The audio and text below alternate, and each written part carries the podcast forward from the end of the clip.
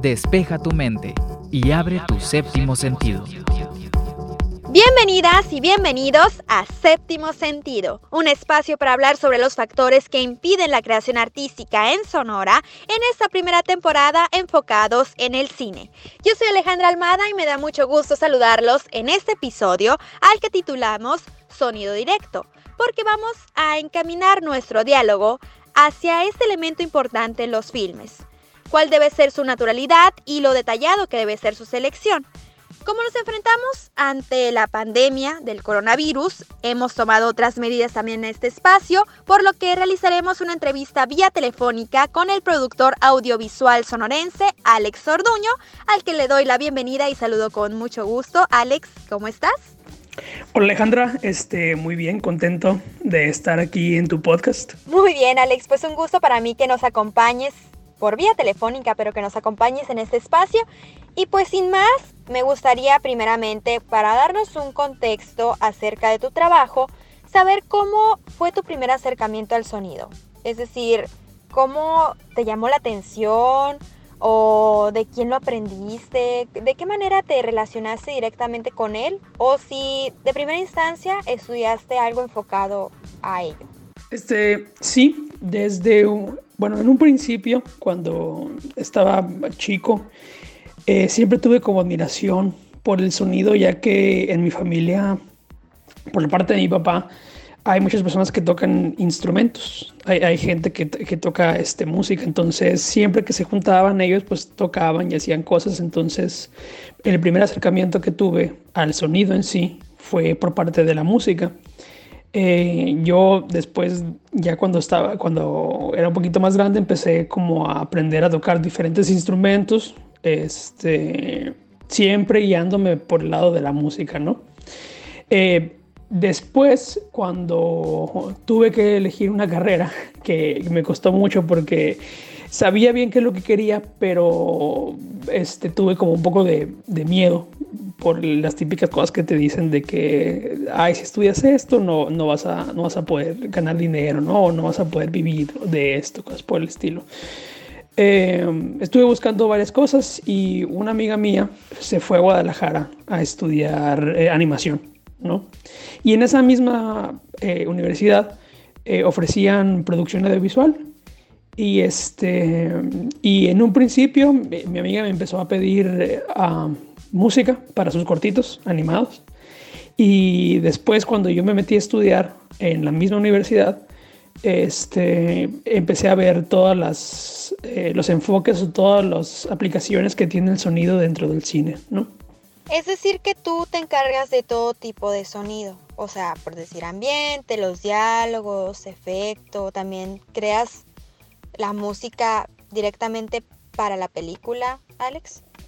Sí, eh, tengo experiencia dedicándome en todos los aspectos del sonido en el cine, eh, desde en el rodaje con el sonido directo hasta en postproducción, ya podría ser con diseño sonoro, mezcla, eh, haciendo efectos de sonidos, como dices, y también en música.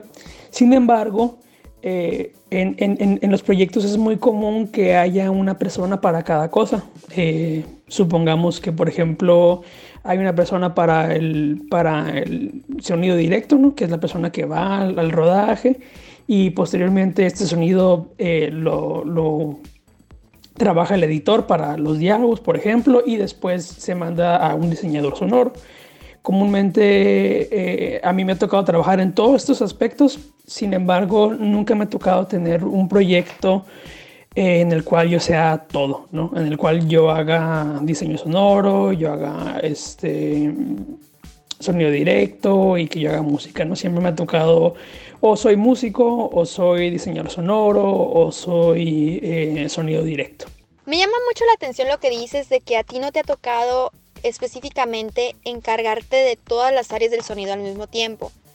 Pero me gustaría saber si esto es algo, algo común. O sea, al menos aquí en Sonora sí se presta para que una persona sea la que supervise todas esas áreas o debe ser así, o sea, que cada uno se enfoque en determinado elemento del sonido. ¿Cómo lo has visto tú? Aquí en Sonora sí me ha tocado casos en los que el sonidista también hace el diseño sonoro. Eh, sobre todo en, proyectos chicos donde eh, no hay este, mucho recurso, pero es,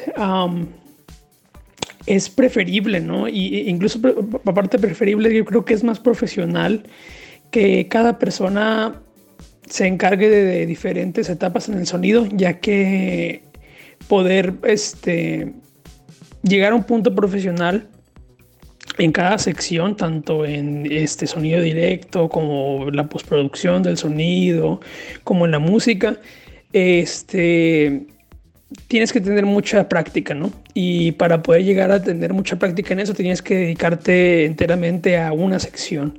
Alex, más allá de hablar de los elementos técnicos o el ruido que puede interferir dentro de un proyecto, me gustaría saber a qué dificultades te has topado durante tu ejercicio.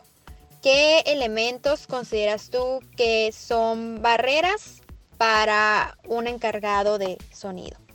Yo creo que la dificultad principal y de donde vienen todos los problemas que te puedes encontrar al trabajar en una película en sonido vienen desde cómo la gente que se dedica al cine ve el sonido en set o ve el sonido en, rodaje, ¿no? Eh, yo, por ejemplo, cuando estaba estudiando, las personas que estudiaban conmigo enseguida, este, todas tenían o aspiraciones hacia fotografía o hacia dirección y casi ninguna le interesaba el sonido. Teníamos, teníamos varias clases de sonido, pero a ninguna llamaba la atención, ¿no? Este, y de la misma forma, la universidad no ponía eh, importancia o no le daba la importancia al sonido como se lo daba a otras eh, áreas, ¿no? Como fotografía, producción, eh, edición, ese tipo de cosas.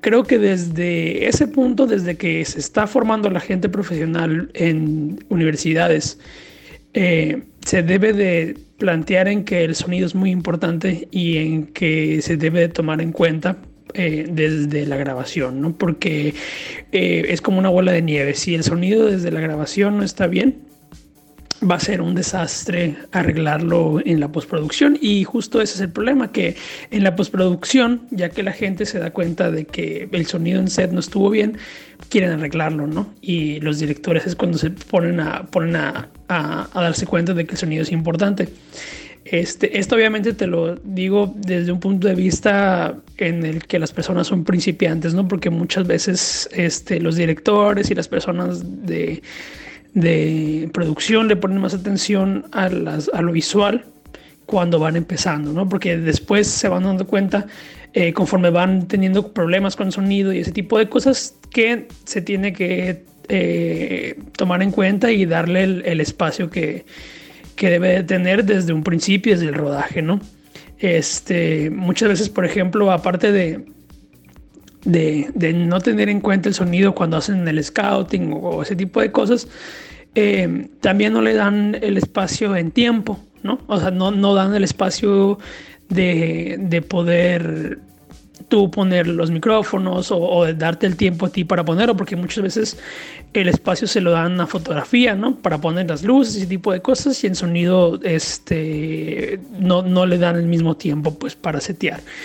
Eh, yo creo que principalmente es eso, ¿no? Que en las carreras o en los estados en los que hay carreras de, cine, no se les da la misma importancia al, sonido y por ende la gente que termina dedicándose al cine en un principio este, no le da la misma importancia y terminan teniendo estos problemas. Alex, ¿en Sonora se menosprecia el sonido? Digo, teniendo como referente lo que nos explicabas hace un momento, que en la escuela no se le daba la importancia necesaria y también teniendo claro que en Sonora no hay una carrera especializada en ello, ¿cómo has visto la ejecución o la importancia que se le puede llegar a dar, al menos en producciones locales o regionales?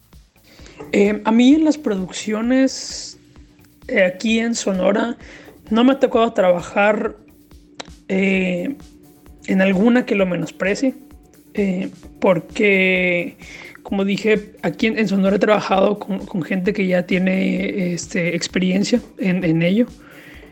Sin embargo, sí me ha tocado hablar o platicar con gente con la que no he trabajado, pero hablar con ellos y notar que no porque se menosprecie eh, o, ellos no saben que lo están menospreciando, pues, sino que más bien ah, al hablar con ellos me doy cuenta de que no le dan la misma importancia que le dan a otros aspectos del cine. Este em, pasa lo mismo y, y, es sobre todo con gente o con personas que han trabajado muy poco todavía en, en, en producciones audiovisuales. Este, y eh, desconocen, por ejemplo, cuáles son los, los, los cuáles son las cosas técnicas que debe de tener el sonido, cuál es el espacio que debe de tener un sonidista en set, ¿no? Eh, creo que más bien el, el, problema del sonido no es que se menosprecie mm, conscientemente, sino que más bien conforme vas trabajando, eh, te vas dando cuenta de, su importancia, ¿no? Eh, entonces es, es muy, eh, es casi seguro que al principio de la carrera de cada persona el sonido no sea tan importante.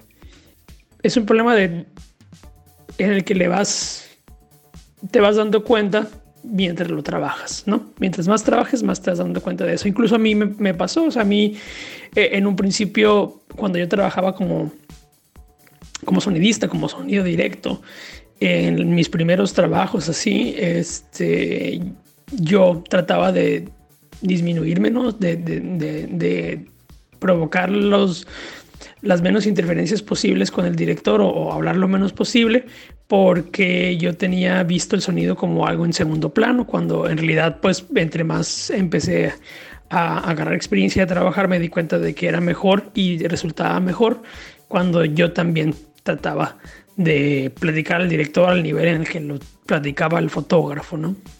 Muy bien, Alex. Pues antes de concluir con nuestra entrevista, me gustaría que nos dijeras cuál es tu recomendación ¿O qué se debería de tomar en cuenta para que se le diera la importancia necesaria desde un inicio al sonido? Porque ya hablamos que este es un problema general, no totalmente de un estado específico.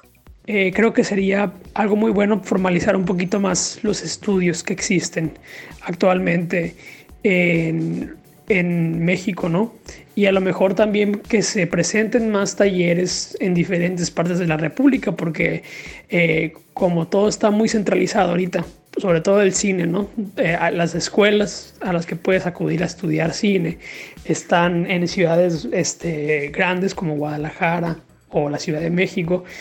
Eh, pues resulta difícil a lo mejor a una persona que va empezando a, a trabajar darse cuenta de de la importancia que tienen todos los demás departamentos o todos los departamentos en el cine que no sean, por ejemplo, el manejo de cámara y dirección, ¿no?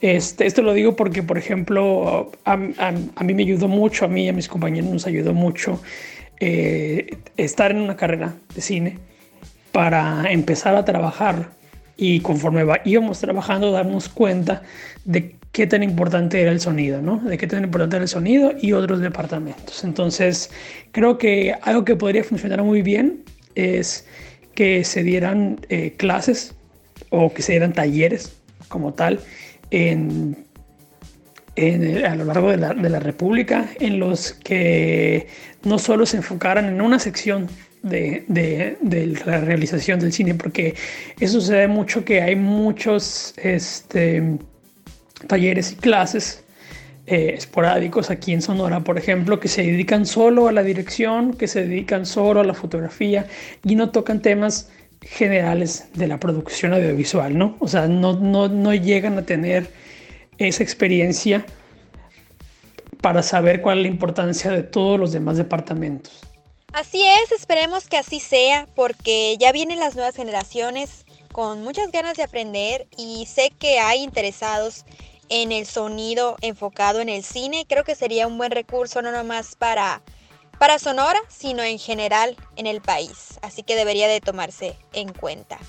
Alex, te agradezco mucho por tu tiempo para tomar mi llamada, para compartirnos tu experiencia en este espacio y te reitero la invitación porque te prometo que vamos a volver a hacer otra entrevista contigo ya de manera presencial para platicar acerca de otro factor importante dentro del cine. ¿Te parece bien? Perfecto, claro que sí. Este, muchas gracias por, por la oportunidad y este también pues esperemos que la cuarentena no dure mucho para poder este, reanudar las actividades, ¿no? Muchas gracias. Así es. Alex, muchísimas gracias por tu tiempo y también les agradezco a ustedes por estar al pendiente de Séptimo Sentido. Les recuerdo que nos pueden encontrar en redes como Facebook y Twitter buscándonos como arroba alealmadar y participando con el hashtag sonido directo. Lo esperamos el próximo miércoles en otro episodio más de Séptimo Sentido. Hoy abrimos tu mente y despertamos tu séptimo sentido. Hasta la próxima.